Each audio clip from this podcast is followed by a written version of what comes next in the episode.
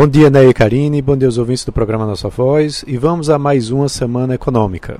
Depois de um fim de mês bastante negativo e com muitas preocupações, com o Ibovespa perdendo quase 3% apenas em um pregão, o mês de agosto vem com é, novidades, com um calendário bastante recheado, é, tanto na parte corporativa como de indicadores econômicos.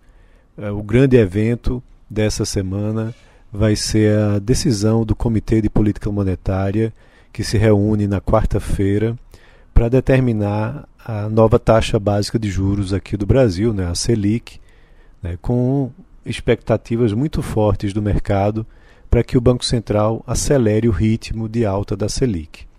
Vale lembrar que desde que começou a subir, quando estava no patamar histórico de 2% ao ano, vem sendo elevado em 0,75 pontos percentuais. E agora a expectativa é que essa elevação, esse ritmo de elevação aumente para um ponto percentual, né, ou 100 pontos base, levando a Selic nessa quarta-feira para um patamar de 5,25% ao ano.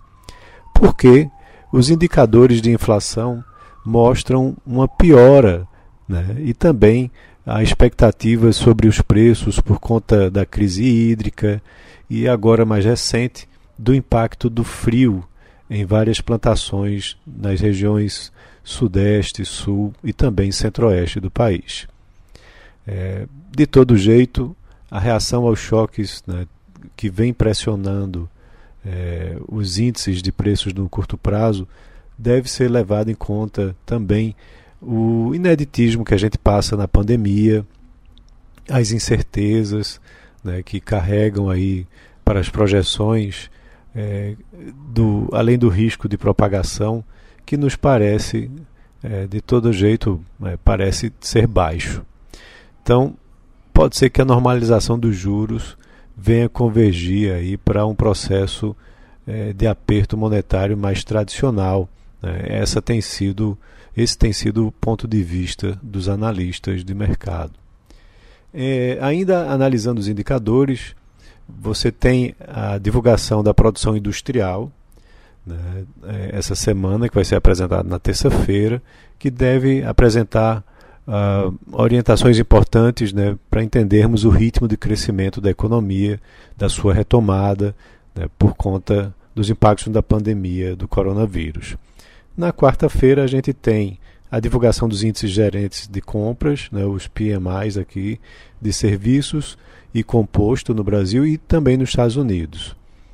É, lá nos Estados Unidos vai ser divulgado o Relatório Nacional de Emprego, ADP, né, que mostra a criação de vagas do setor privado. Na sexta-feira tem o tradicional payroll lá dos Estados Unidos, que é sempre é, acompanhado.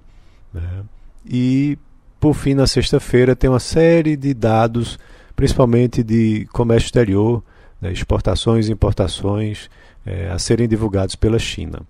Na parte corporativa aqui do Brasil, a gente tem mais de 30 balanços sendo divulgados essa semana, com destaques para os grandes bancos, Itaú, Bradesco, Banco do Brasil, né, e também para Petrobras, né, que já divulgou seu relatório de produção e agora vai divulgar o seu balanço na quarta-feira após o fechamento. Entre outras empresas, temos ainda Cielo, PetroRio, Gerdau, Braskem, TOTUS divulgando resultados. E, para finalizar, temos que ficar de olho também no IPO, né, na oferta pública inicial de ações da Raizen, né, que vai ter sua definição de preço marcada no dia 3 e estreia das ações na quinta-feira, no dia 5. Então é isso, um abraço a todos e uma ótima semana.